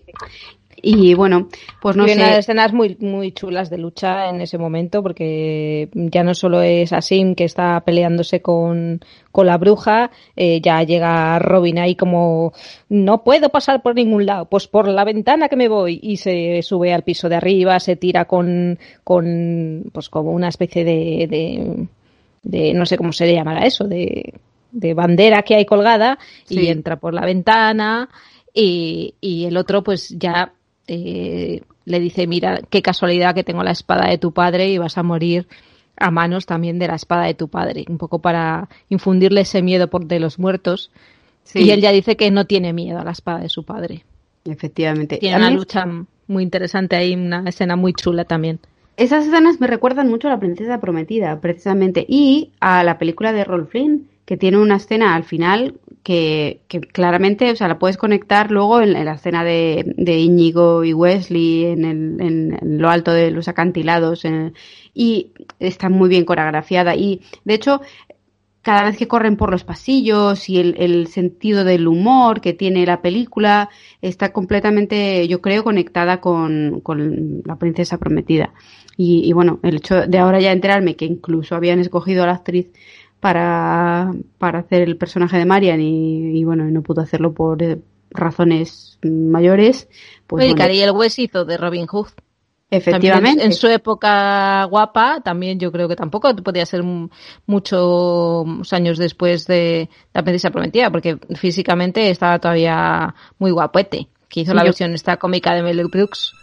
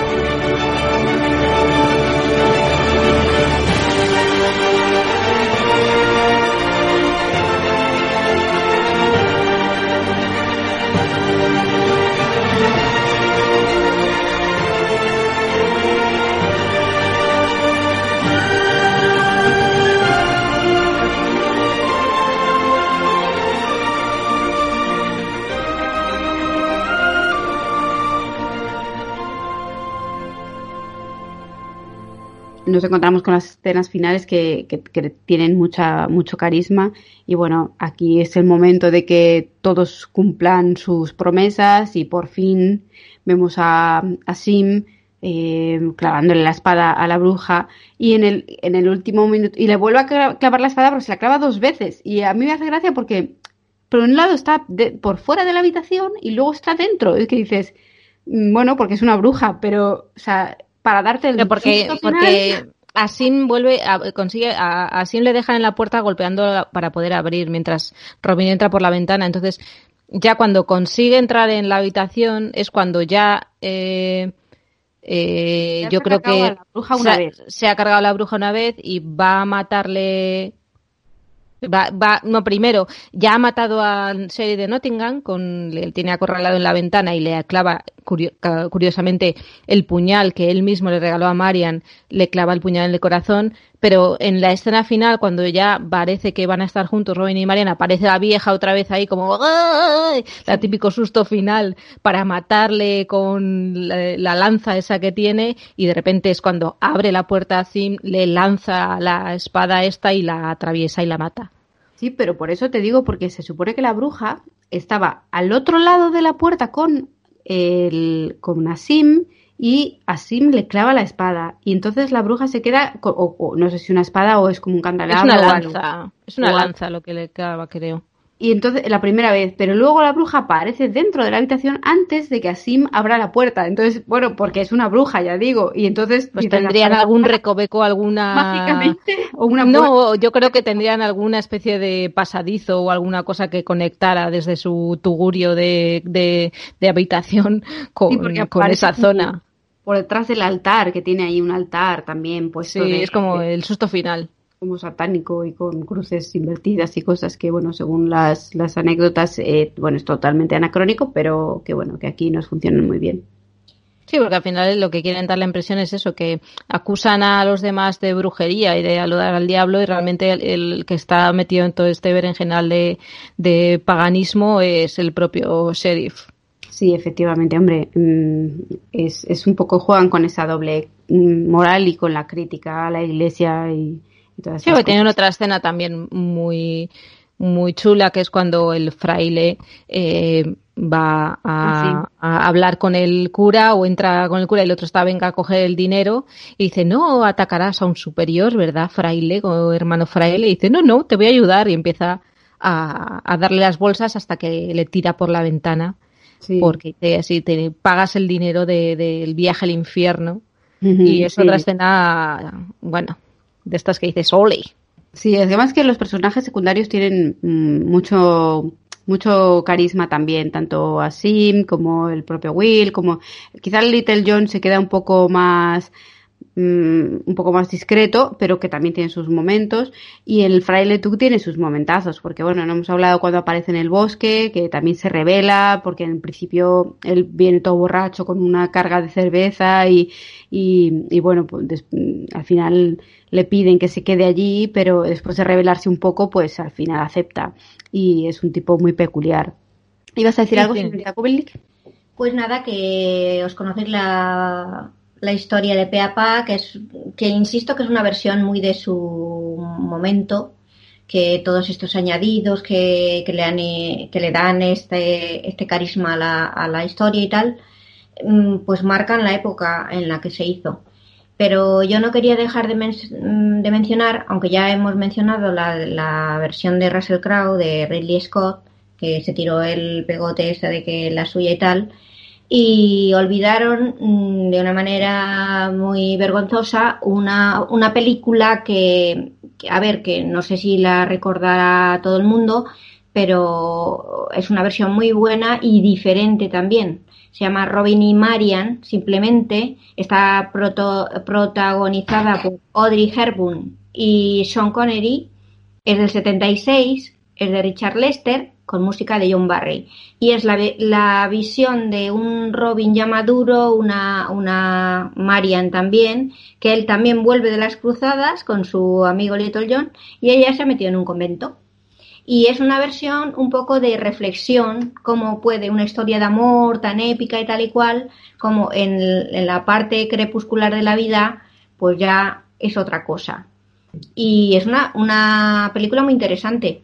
Yo recomiendo darla un repaso, porque además está Robert Shaw y, y Ian Hall, o sea que es una película bastante interesante. Yo ahí lo dejo.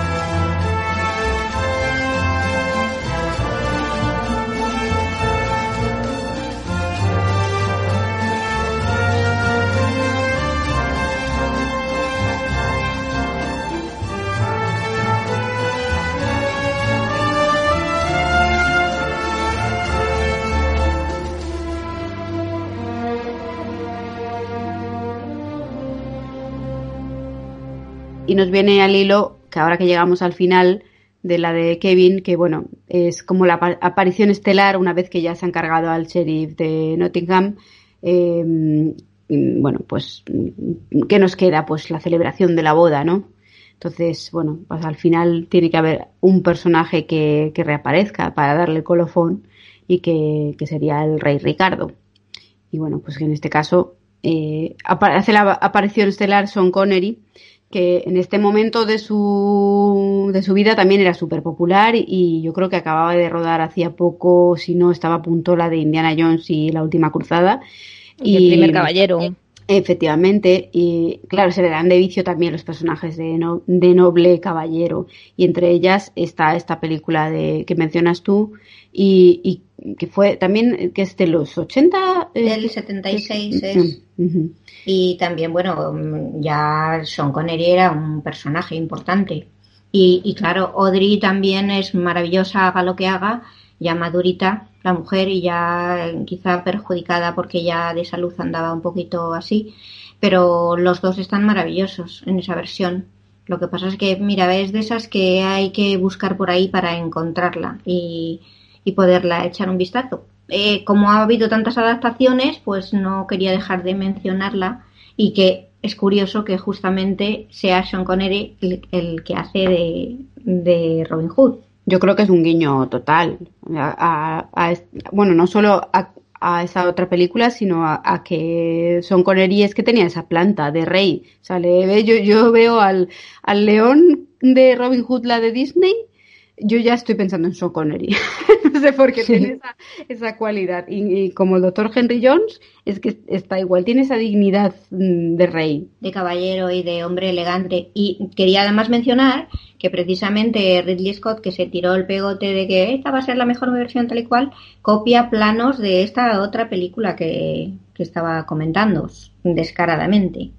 O sea que... y además es que, que le salió caro los minutos que que salió en esta película, porque sale nada, dos minutos y cobró 250 mil dólares Pero de la época. Ahí es nada, ahí es nada. Vale que es como el colofón final y, sorpresa. le da le da el toque total, pero claro, es una pasta gansa. Pero bueno, claro, tendría su caché y dices, mira, si queréis que, mm, que todo el mundo al final de la película aplauda como un demonio, tengo que salir. También salió Marlon No, bien, bien. Superman. Sí. No, desde luego fue un exitazo. Esta película tuvo una recaudación que, vamos, para pagar al, al Sean Connery 20 mm, veces. O sea que bien, bien pagados están. Y bueno, ¿cuál es vuestro.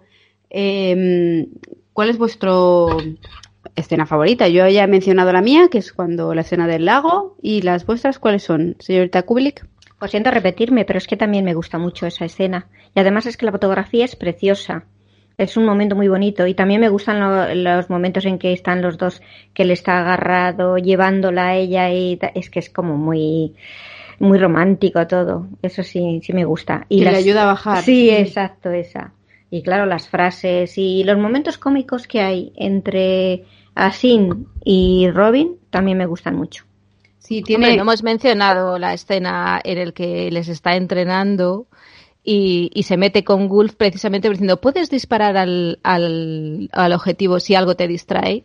Se pone el todo chulito y todo bravucón y se pone él a disparar, viene Mariam de fondo, le sopla en la oreja y se va la flecha al flus, que también esa es una escena muy buena y muy, que le dice, muy ¿podrías bonita. tú? porque el, el Wolf eh, le distrae, porque empiezan a hacer ruidos o lo que sea, o le pone una, no sé cómo le distrae. El caso es que acierta en la diana, aunque no en el centro, pero él es que se le va la flecha a tomar por saco. De Sí. hecho, una de las no hemos mencionado uno de los momentos, mm, yo creo, más, mm, más bonitos que es justo la mitad de la película, precisamente, que es desde que llega Marian hasta, hasta que se va, que precisamente son los dos momentos tan bonitos que tienen románticos, pero hay- se queda allí a pasar la noche y hay una especie de celebración, porque bueno, la, eh, el personaje de Fanny, que es la mujer de Little John, o John Little, más bien, eh, que tampoco hemos mencionado, por cierto, cómo conoce a, a John Little, que es cuando se, se pelean en, el, en las cascadas estas, y eso también mola un montón, que conserva esa, esa frescura de peli de aventuras. Sobre todo porque es en el agua. Sí. y, y bueno, pues eso tiene una especie de celebración y entonces hay como un ambiente más extendido y suena una música y están ahí celebrando que, que el bebé de la Fanny ha nacido bien gracias a Sim, que tiene por supuesto conocimientos médicos, por lo menos dando, ayudando a dar a luz a caballos y a yeguas, decir. Y, y bueno, pues eh, ese momento, se ve un momento en el que Will Scarlett le pide bailar a Marian y entonces eh, Robin le dice, no, ya está comprometida, y es como una pullita ahí en plan, hmm. y, bueno, vemos- tenemos más momentos de, de Will y de, de los personajes secundarios, el propio Fraile Tuck que le dice a Sim que si quiere beber con él y entonces le dice que no le está permitido. Dice, no importa, eres un buen hombre, tú hablas y yo beberé. Es que tiene momentos muy cómicos el, el fraile también, cuando dice que se bendiga a Dios porque que el agua está muy bien, pero gracias a que les ha enseñado a hacer cerveza. O sea, tiene momentos, es un personaje secundario también muy, que se le ha sacado partido muy bien en escenas muy cómicas. Y no sé, a mí me gusta mucho también. Yo, vamos, ya os lo comenté antes, aparte de la escena del lago, por supuesto, los momentos que tienen entre Marian y, y, Robin, pero mi escena favorita yo creo que es la escena cuando va a rescatarla, cuando está en el- la catapulta que va a entrar, cuando le dice a Sim si, si merece la pena morir por ella. Y, y bueno, es que toda esa escena de acción con las explosiones de fondo, no sé, me gusta mucho esa, esa parte de la película. Sí, la verdad es que estos años 90 también tuvieron eh, películas de aventuras muy buenas. Y quería recordar la banda sonora porque también es la banda sonora de la película de los tres mosqueteros que ya la habíamos mencionado de Disney y que incluso en las escenas de acción recuerda un montón a, tienen muchos momentos similares y tienen esa las punchlines, estas frases cómicas entre personajes eh, que ya no se hace ese, ese tipo de cine, yo no sé, vamos, sí se hace, pero no sé, para mi gusto eh, no siempre, no, no tiene tanta gracia. Yo creo que quizás las de Sherlock Holmes, las de Guy Ritchie, pueden tener un poco ese... Ese tipo de acción, sí. O sea, en ese- de esa época también la isla de las cabezas cortadas tiene un poco ese ritmo, esa estructura de picaresca y Sí. de banda sonora también, que, que está muy bien encajada con la película, de manera que, que es que te, te eleva muchas escenas la propia música.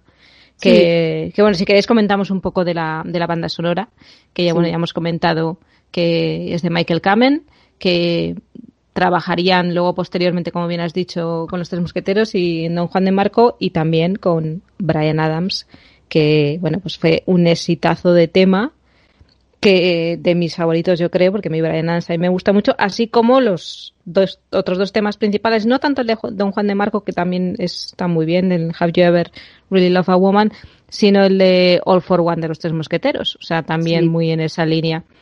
Y que estuvo nominada a- al Globo de Oro, estuvo nominada al Oscar, la- el tema principal. No ganó el Oscar porque, bueno, se lo llevó, ese fue el año de, de La Bella y la Bestia. Entonces se llevó el Oscar, la canción de, de Beauty and the Beast. Pero bueno, que, que desde luego es una banda sonora de, de las más bonitas para mi gusto que se han escrito y, y yo la tengo machacada. Pero nada más la tienen en Apple Music. A ver, los señores de Apple Music, yo no sé en el Spotify si está o no está. Pero en el Apple Music no está y le tenemos que tirar de YouTube. Sí, de hecho hay una carencia importante de bandas sonoras de Michael Kamen en Spotify, porque yo le he buscado y también tiene muchas que son recientes, pero en cambio esas no están. Y dices, mm, pero señor, oiga, actualice. Y no sé si se tendrá que ver con derechos de las productoras y cosas así, pero yo, por ejemplo, tanto la de Robin como la de los Tres Mosqueteros eh, no, no las he encontrado en Spotify, pero sí que están en YouTube, pero, pero bueno. Y bueno, los que tenemos los vinilos o las grabaciones de cinta. Sí, yo creo que de esta, bueno, en este caso sí que tenemos el vinilo. De los tres mosqueteros la tenemos en cassette. Y, pero bueno, es que Michael Kamen, eh, hasta que falleció en 2003, es un hombre que ha tenido, bueno, si revisáis la, sus composiciones, mm, pues está La Jungla que está Los Inmortales, eh, Aventuras en la Gran Ciudad, eh, X-Men, El Gigante de, Hierro, o sea, desde el 76 que empezó más o menos hasta el 2003, pues a cuatro, o de cuatro a seis bandas sonoras por año, o sea, tiene un currículum este hombre impresionante. Hizo también la de Bruce Willis, ¿no? Y Alan Rickman, la de... Mm, la Cristal, hizo también la de yo no sé si fuera el, el último Granuere también. Eh, tiene varias de Bruce Willis también. O sea, es, un, es un compositor que, bueno, pues lo que os digo, eh, echarle un vistazo a, a, su currículum porque tiene bandas sonoras, o sea, películas muy, muy famosas. Sí, efectivamente. Y bueno, aparte de las escenas favoritas, eh, yo os iba a preguntar, secuela y remake, mm, ya es que tienen un montón, ¿no? Sea, ¿vosotros creéis que merece la pena volver a ver una nueva adaptación de Robin Hood? Porque evidentemente secuelas no iban. No, ah, no Secuela te diré que hay una. Bueno, hubo la famosa, esa serie que fue muy famosa también de Robin Hood, yo no la he visto, fue muy famosa, pero hay una secuela que está protagonizada por Keira Knightley, ah. que es la hija de Robin Hood. Y es de Disney. Y está como en una especie de, de son como mini, mini capítulos, realmente son como películas, pero es como una especie de, serie que hizo Disney, que yo la he buscado en Disney Plus, pero no está. Digo yo que nos la colgarán en algún momento, que se llama La princesa de Sherwood y es como la historia de la, de la vida de la hija de Robin Hood. Pero será miniserie, porque yo juraría que la No, no, es una película, es una hora, dura hora y media o algo así. Claro, peli sí, es una peli para televisión. Sí, yo no la he visto entera, pero sí que tengo idea de haberla visto en la tele. Eh, a trozos, pero de esto que te quedas con, con las ganas de, verla y no la ves por las circunstancias, pero, pero bueno, es un personaje que es muy emblemático. Yo no he llegado a ver la película de Taron Egerton, la de Guy, Ritchie. ¿no? Mm, ¿no? recuerdo, pero a ver, si la ves con mente abierta, yo que soy muy de conformarme con cualquier cosa cuando me quiero entretener, que tampoco entro mucho en, en fin, eh, decir, bueno, pues me sirve para pasar el rato y el muchacho pues está de muy buen ver, entonces eso siempre se agradece. Pero el compañero que es Jamie Foxx a mí no me acaba de cuadrar. La que hace de Lady Marian es como muy moderno todo. El vestuario es como muy moderno. El maquillaje, sobre todo, porque le hacen ahí unos ahumados que dices, mía, por Dios, es que eso es imposible, los imposibles en esta época. Entonces, bueno, pues la historieta para, si no vas, miras más allá, pues mira, te la ves y te pasas el rato. Pero desde luego que si buscas algo un poco más no sé, una adaptación con un poco más de calidad, desde luego yo no la incluiría entre mis favoritas. Desde luego incluiría la de Russell Crowe, que a mí sí es una, una película que me gusta, porque además está Kate Blanchett, está Oscar Isaac, que me parecen también otros actorazos, y, y está muy bien, también tiene una, una banda sonora muy buena. Y, y bueno, pues es que se han hecho, es que incluso hasta Terry Gilliam hizo una versión de Robin Hood un poco así, estilo Monty Python.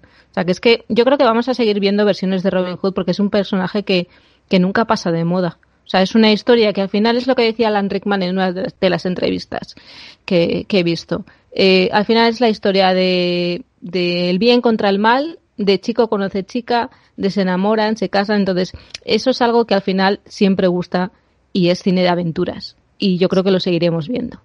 Sí, efectivamente. Yo creo que la de Guy Ritchie, o que no es de Guy Ritchie, de quien sea, eh, la de Taro Egerton, eh, para mí es que toda está concebida como, como con la modernidad, el ritmo. Yo creo que usan, o sea, hay muchos anacronismos en la forma de, no sé, las armas. Eh, visualmente es una película que juega con la complicidad del espectador para contarte, mira, esta es la versión que estamos haciendo si Robin Hood estuviera en la actualidad, pero vamos a conservar un poquito, un poco solo del origen para vamos a situarla en una especie de, mundo medieval paralelo pero con, con, el ritmo que tendría si estuvieran usando, pues eso, modernidades, eh, armas modernas, estética moderna, un poco, es así que es un videoclip, no la de Kevin Totalmente, porque ya te digo, este, el director es Otto Barthurs, no es, no es Garriche, pero sí que es cierto que la dinámica de la película va muy en ese estilo. Y yo casi lo veo más eh, metida en una ambientación de futuro distópico, por el vestuario y por todo, y estilo mugre, que en una película de corte histórico. Comentar también que hay una versión extendida de esta película en que tiene escenas eliminadas, que, no, se, no se incluyeron al final, pues bueno, porque un poco también quisieron dejar un poco el personaje de la bruja como bruja y no con lo que suponía si incluyeran esa escena eliminada, que es que la tenéis en YouTube, porque yo la he visto en YouTube, y es en el que se desvela que realmente eh, la bruja es la madre del sheriff de Nottingham que ella mató al niño, un, niño de la corte que se supone que le iban a criar, eh, pues eso, dentro de la corte y puso a su hijo para que él alcanzara el poder. Y, y es cuando él se entera también un poco de, pues eso, que es su madre y, todo, el, toda la movida, movida acá está. Pero vamos, que como quisieron centrarlo más en su papel como bruja, eliminaron esa parte de que ella era la, madre del, del sheriff. Pero vamos, si la queréis ver, está en YouTube. Yo os declaro... Un momento. Yo tengo algo que decir.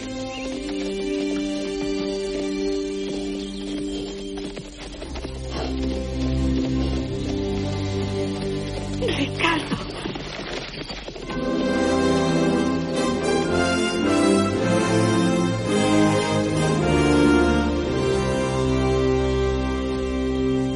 No permitiré que se celebre esta boda. Mi señor.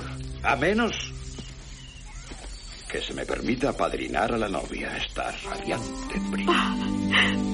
Gracias, Ricardo. Es un gran honor, Majestad. Es un gran honor para mí, Lord Locksley. Gracias a vos aún tengo un trono. Fraile, continúa.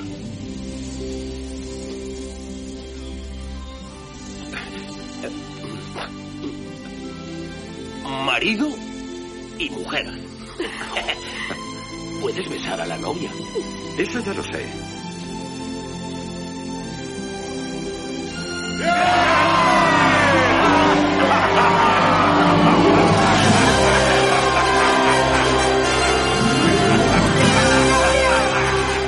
Bueno, pues hasta aquí la película de hoy, que mm, ha sido un placer eh, repasar este peliculón de los 90 que nos encanta, que tanto la historia, los actores, la música, que es un gustazo siempre verla. Además es de estas películas que la veas cuando la veas en la tele, yo siempre me quedo pegada. Entonces eh, ya me despido, señorita Kubelik, hasta la próxima. Hasta la próxima, que disfrutéis de la versión y de otras de Robin Hood. Sí, decirnos cuál es vuestra versión favorita, si os gusta o no os gusta esta, o si os gustan mejor las posteriores o las anteriores, cuál es vuestra favorita. Y, y bueno, yo que soy la princesa Buttercup, me despido también. Bye bye. Bye bye. Y, y yo me despido también. Eh, antes os, os, comento que podéis seguirnos en Twitter, que somos francamente pod, que ahí pues bueno, pues vamos poniendo cositas y avisando de cuando grabamos y, y tal. Y ahí estamos en las redes sociales, por si nos queréis seguir. Y yo, Lady Lee, me despido. Hasta la próxima y nos escuchamos por las redes. Adiós. Adiós.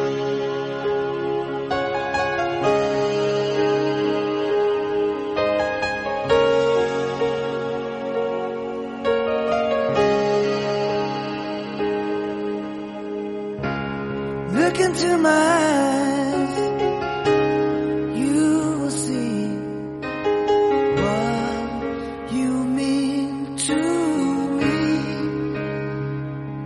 Such a heart, such a soul.